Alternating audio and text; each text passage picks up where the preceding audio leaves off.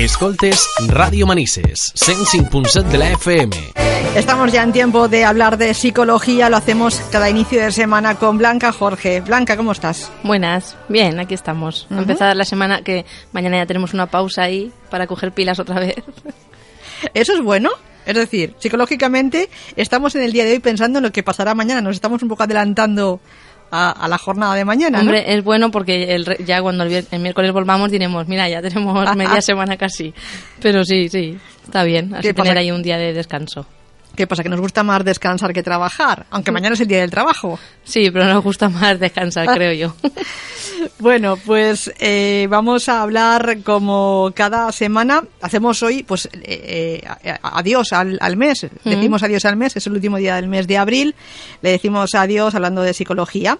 Y siguiendo un poco la temática, ¿no? Hablábamos la pasada semana de violencia y queremos un poco hablar de esa temática en diversos eh, puntos de la sociedad, hmm. de diversas formas que también se le llama en muchos tipos de violencia, lo vimos la pasada semana.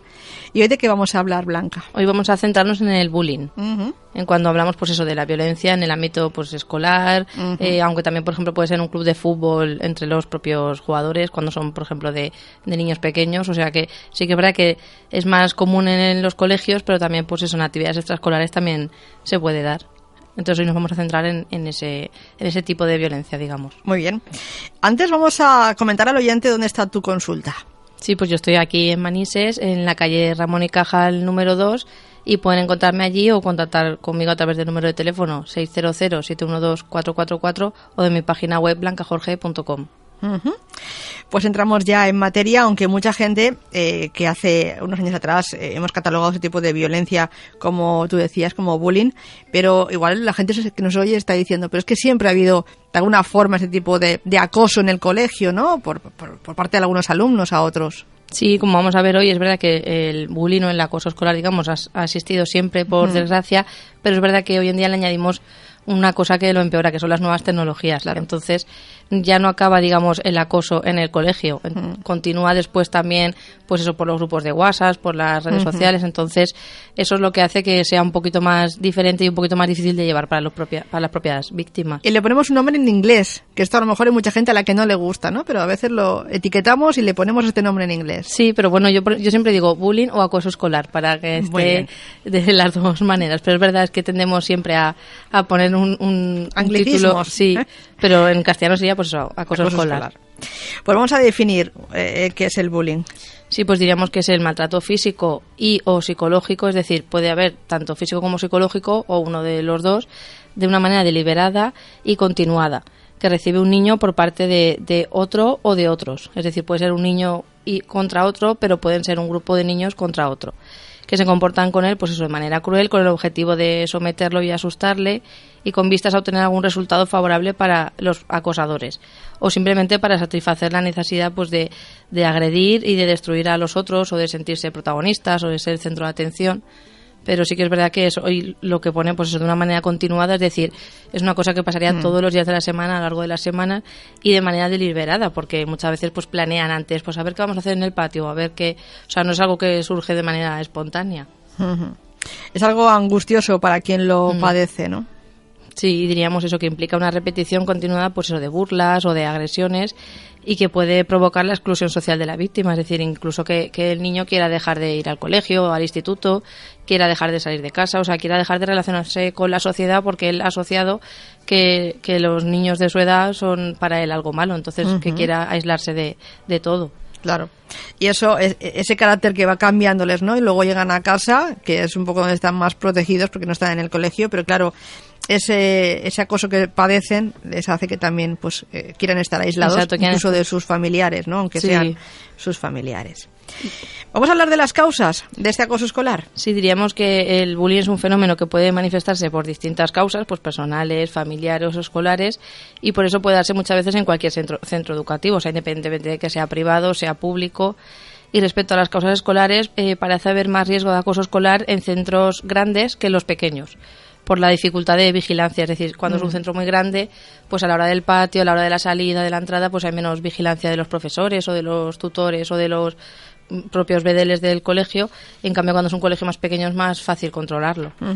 Aunque bueno, luego lo veremos, pero están cambiando también las cosas porque muchos alumnos están luchando contra lo que padecen otros, este acoso escolar. Incluso no solamente la responsabilidad está en, en, la parte de los eh, educadores, ¿no? Sino que también los propios alumnos, Sí. pues entre ellos, ¿no? Hacen como grupos para defender a quien está siendo acosado, para poner un poco de paz, ¿no? De entendimiento, bueno, qué está pasando aquí. Sí, y exacto. también ellos se implican un poco. Como veremos luego, en Sí, realidad es, es, es parte de todo solucionar el problema. Muy bien. Y una causa personal, por ejemplo, podría ser pues la baja autoestima de- del acosador. Es decir, eh, se siente, él, en realidad se siente poca cosa, pero al, al, al acosar a, la víctima se siente superior y es su manera de suplir esa poca confianza que tiene en sí mismo.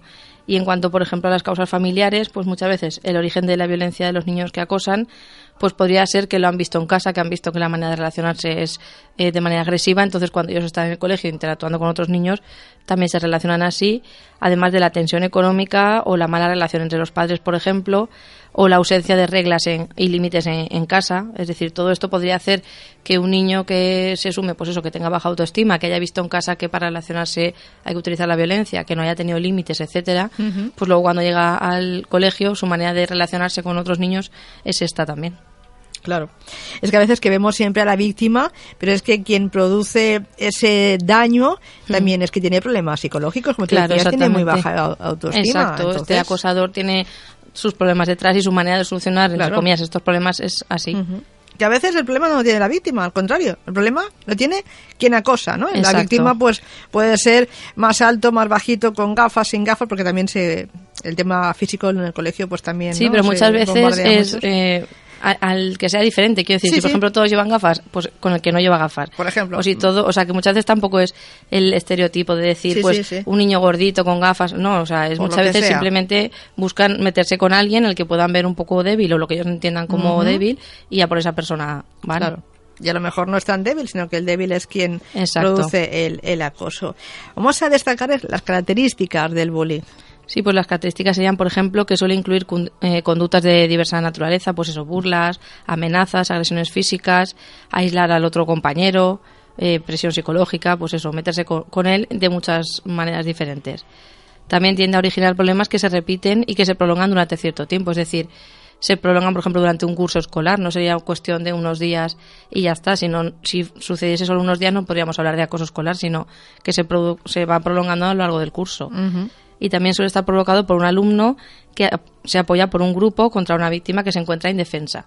Casi siempre necesitan ese, ese acosador necesita ese respaldo de ese grupo o dos o tres compañeros más y él ya se siente como apoyado por ellos y ya se ve capaz de, de todo.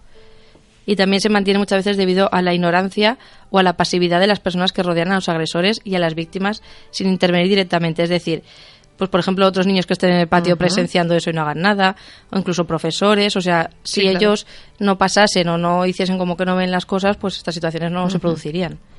Y también la víctima desarrolla pues miedo y rechazo al contexto en el que sufre la violencia, pierde confianza en sí mismo y en los demás y disminuye su rendimiento escolar. O sea, no se concentra igual en los exámenes ni en las clases, no va motivado a clase y también disminuye la capacidad de comprensión moral y la empatía del agresor. Es decir, cada vez que, que el agresor agrede a su víctima, cada vez va a tener menos empatía, menos capacidad de ponerse en el lugar del otro y más va a aprender que hay que relacionarse de esa manera. Y también en las personas que observan la violencia sin hacer nada para evitarla se produce muchas veces una falta de sensibilidad e insolidaridad. Es decir, yo aprendo a, a ver cómo agreden a otras personas y a no hacer nada y cada vez me voy haciendo más insensible a esas cosas. Como que es algo normal. Exacto. ¿Mm? Algo que se acepta.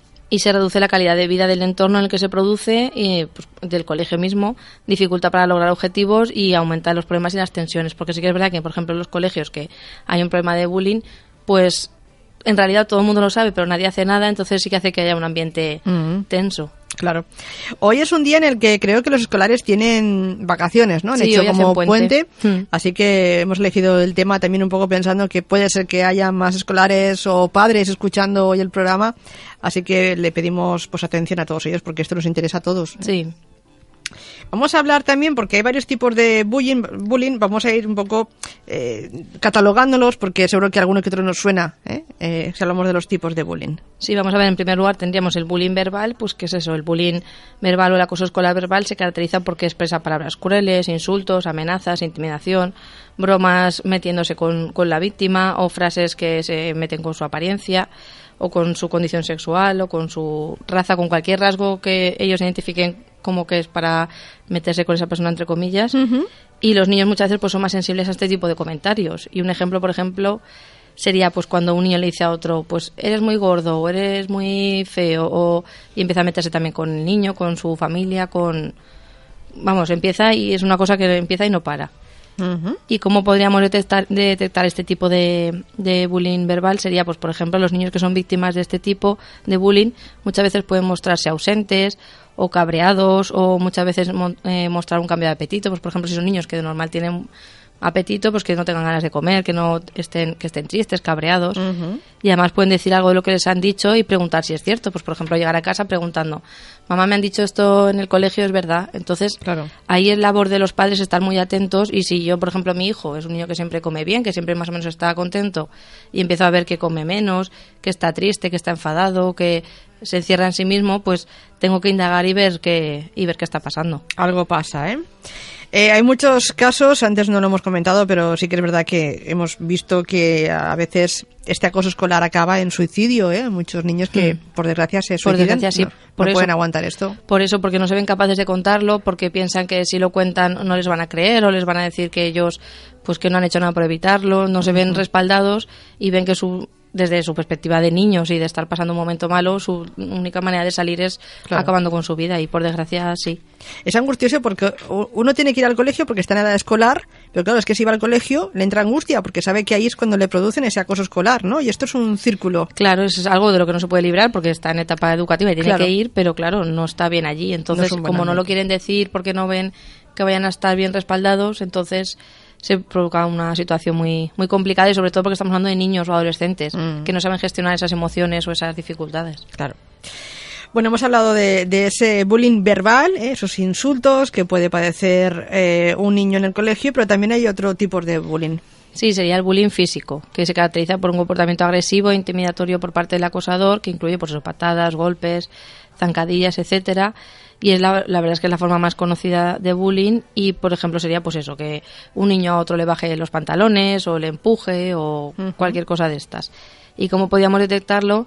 Eh, pues, por ejemplo, como comentábamos antes, por desgracia muchos niños no cuentan a sus padres lo que ha sucedido, pero sí que los padres pueden detectar si su hijo está sufriendo acoso escolar físico, por ejemplo, pues que porque este tipo de bullying sí que deja marcas, así como el otro puede ser que a lo mejor no estemos atentos a cómo cambia su carácter, este sí que veremos eh, que tiene señales físicas, entonces pues por ejemplo a la hora de cambiarse o si vamos a la piscina o si observar si tiene alguna marca, Claro. si tiene porque es eso, veremos esos moratones y entonces le preguntamos y, y le podemos decir qué le pasa. También muchas veces suelen que- quejarse de dolores de cabeza, de dolores de, de barriga, también eso por, por la propia ansiedad que les genera el, el ir a clase.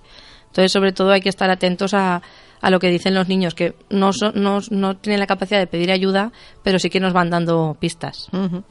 Yo también, no tanto en películas o series españolas, pero sí, por ejemplo, en series americanas que todos los niños tienen acceso a ellas, aparecen estos tipos de, de situaciones, ¿no? En los institutos o colegios americanos, pues siempre está el grupito de, pues los más populares, los no tan populares, estos, ese tipo de acoso siempre aparece, ¿a que sí? En las series. es- pero es verdad, es porque es, por desgracia es muy, Claro. es muy frecuente y está muy, muy asumido como que tiene que ser así. Pero, igual no si se evitan de las series, es decir, si esas partes de las series igual pues no le dan tanta importancia o incluso las películas, ¿no? A lo Sí, o depende cómo se trate, porque por ejemplo hay una serie que yo era muy muy crítica con esa serie antes de verla y después la vi para ver la de tres, la serie de 13 razones, que habla de que una chica se suicida porque, ha come- porque han cometido con ella bullying, acoso escolar, y entonces eh, graba 13 cintas en las que son cada una de las razones por las que se supone que ella ha cometido eso. Entonces, es o gente que, o compañeros que le han acosado, o compañeros que sabiéndolo no han hecho nada, profesores, el orientador del centro. Entonces, es una serie que la verdad que está muy bien. Yo no, no, no las tenía todas conmigo hasta que la vi, pero está muy bien porque se ven todas las perspectivas, Claro. se ve cómo lo ha pasado ella, se ve cómo los otros, cómo lo han pasado. Y se ve cómo se tiene que evitar esas cosas y si vemos algo tenemos que denunciarlo y tenemos que entonces si por ejemplo se da desde ese enfoque está bien es decir claro. si se da yo me refiero enfoque que en de- esas series americanas que todos conocemos eh, pues es algo normal que pasa. Y cuando Sí, uno lo ve desde su casa merendando pues dice bueno pues los, los americanos van a comer una hamburguesa pues yo como una hamburguesa. Los americanos van en el colegio a hacer estas cosas pues yo las hago es decir que luego el niño lo ve algo tan normal. Sí, exacto, o sea, desde ese enfoque no, porque, Claro. porque lo que tú dices, aprenderíamos a hacer lo mismo, pero sí que sea como una crítica o como decir sí. estas cosas no hay que hacer. Claro, eso sí, así sí. sí. Así sí, pero a veces que es algo muy normal cuando ves cualquier serie de, televisión. ¿eh? Vale, hemos hablado de dos tipos de bullying, avanzamos porque hay más. Sí, el bullying social, diríamos ahora, que es el más complicado de detectar y que muchas veces suele de- de- suceder a espaldas de la víctima. Y el objetivo suele ser la persona eh, que no se une o no forme parte de- del resto del grupo, pues por ejemplo a la hora de comer o en los partidos de fútbol o en cualquier actividad social y es pues eso, ninguneada o, o repudiada por sus compañeros. Pues por ejemplo, un grupo de chicas en una clase de gimnasia que sacan fotos sobre una fiesta en la que esa chica no ha estado invitada y empiezan a comentar esa foto y empiezan, pues eso, como a darle de, la- de lado a la otra chica porque no ha estado invitada. Entonces aquí sería más, pues eso, digamos, del grupo hacia alguien, pero no tan de cara como lo otro. Claro.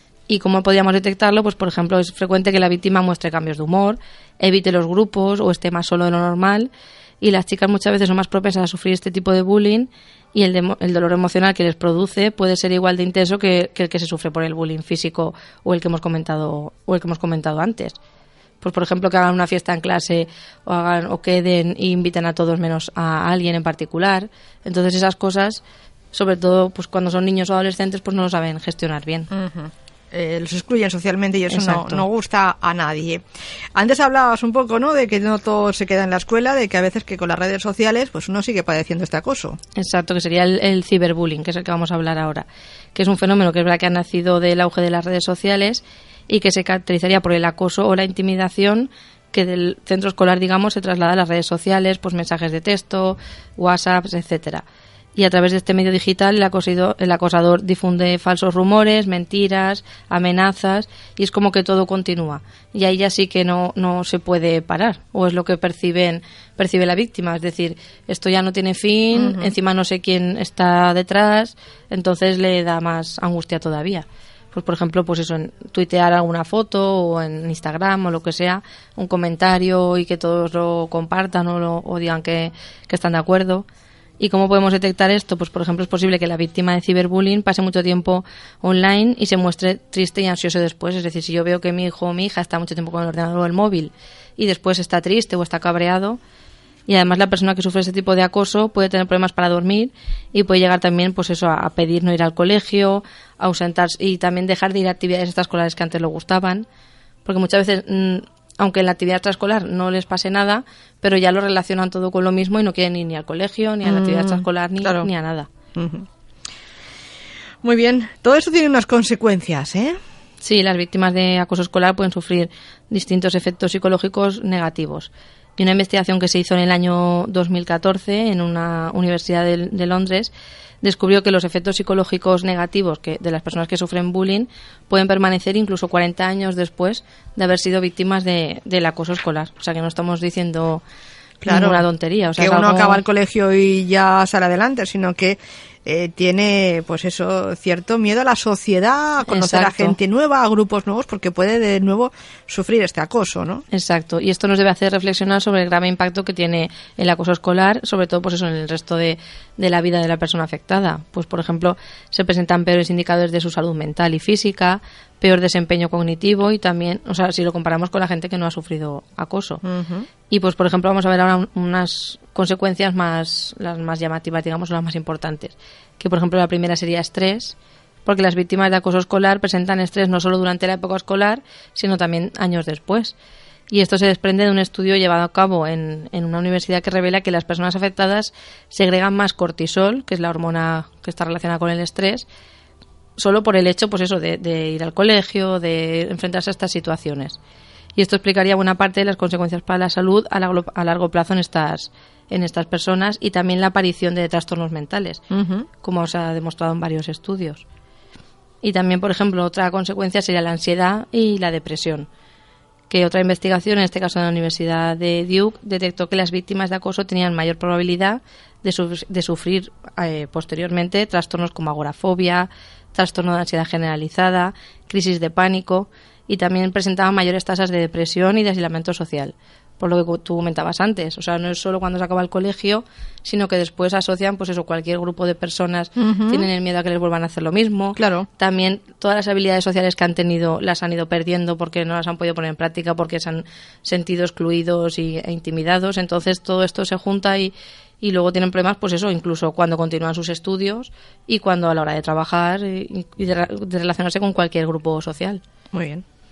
También, por ejemplo, somatizaciones. Es decir, también pueden presentar trastornos psicosomáticos, como se detectó en un estudio en el año 2008, que quiere decir eh, ya si hablamos más de problemas físicos. Y también, como tú comentabas antes, el suicidio. Por desgracia, es una de las consecuencias, la más, la más triste de todas las que hemos comentado. Y en el mismo estudio que se había realizado antes en la Universidad de Duke, se encontró una mayor probabilidad de suicidios en estas personas y el primer caso de suicidio de una persona que sufría bullying fue el joven español que se llamaba Joaquín o creo que creo que se pronuncia así, que a sus 14 años decidió poner eh, fin a su vida, como comentábamos antes, después de llevar años sufriendo abusos y hostigamiento en su colegio de, de Ondarribia. O sea que no fue cosa de un año ni de dos, sino que fue, a lo largo de bastantes años, ya no sabía cómo gestionarlo, no sabía ya qué hacer y al final es la determinación que, que tomó. Pero que es una pena. Pues, este caso porque dejó una carta a sus padres, sus padres salieron mucho en, en prensa denunciando un poco esta situación, ¿no? Pero que es una pena que un niño de 14 años, sin padecer ninguna enfermedad ni nada, que decida acabar con su vida por, por algo que en realidad se podría haber evitado si, si hubiese estado el, centro escolar más atento. Porque es verdad que ahora no, porque hay más más se habla más del tema, pero sí que es verdad que durante unos años en, los colegios ha estado como muy muy tapado todo, muy sí. Como lo que decíamos antes, que era algo normal que se metieran con unos o con otros por el aspecto físico, la procedencia o te a saber por mm. qué. Como que los niños siempre han tenido esa parte de maldad, ¿no? Y era algo normal, que a quien mm. no le han dicho algo en alguna vez en su vida.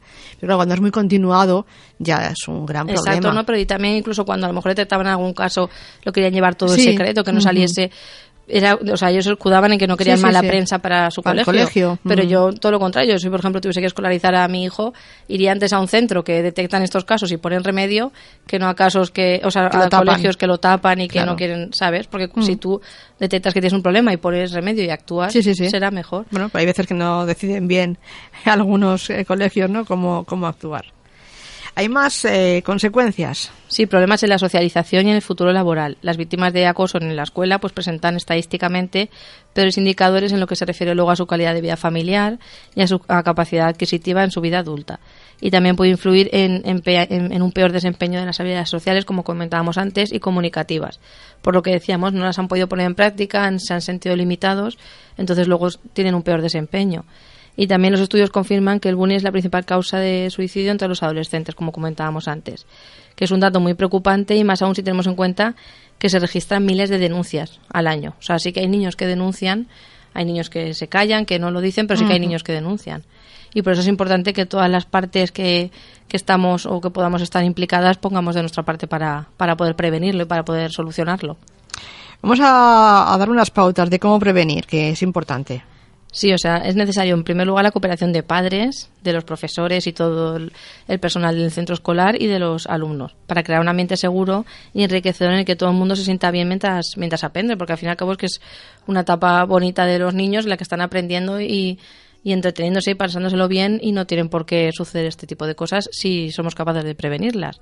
Y, por ejemplo, si somos padres, las pautas que yo les daría es que, por ejemplo, eviten comportamientos agresivos y palabras malsonantes en, presencia de sus hijos. Es decir, cuando están en casa con ellos, que intenten no tener unos comportamientos agresivos, frases con insultos, etcétera, porque si no será más fácil que luego ellos lo reproduzcan. Claro. También fomentar valores como la responsabilidad, la cooperación, la solidaridad, el ayudar al otro. También enseñarles a controlar sus emociones y sus impulsos, porque todos tenemos impulsos, pero simplemente se trata de autocontrol y de saber cuándo hay que hacer las cosas y cuándo, y cuándo no. También ponerles límites a su conducta siempre que sea necesario, es decir, a los niños hay que ponerles límites, tenemos que ir marcándoles los adultos como el camino hacia, por donde tienen que ir. conocer también los amigos de, de nuestros hijos y la relación que tienen con ellos y enseñarles a pedir disculpas y a reconocer los errores que tienen, porque todos nos equivocamos, pero nos viene bien también aprender a, a reconocerlos y a pedir Claro. perdón si es el momento. Pedir perdón no es fácil, pero hay que hacerlo, ¿eh? Y eso es importante, es una buena lección que puede dar los padres a los hijos. Eso sería si somos padres. Si, por ejemplo, si somos profesores o, o cualquier miembro del centro docente, pues diríamos de crear un ambiente sano donde los alumnos se sientan seguros de ser ellos mismos. Es decir, que fomentemos que cada uno sea como sea y le respetemos.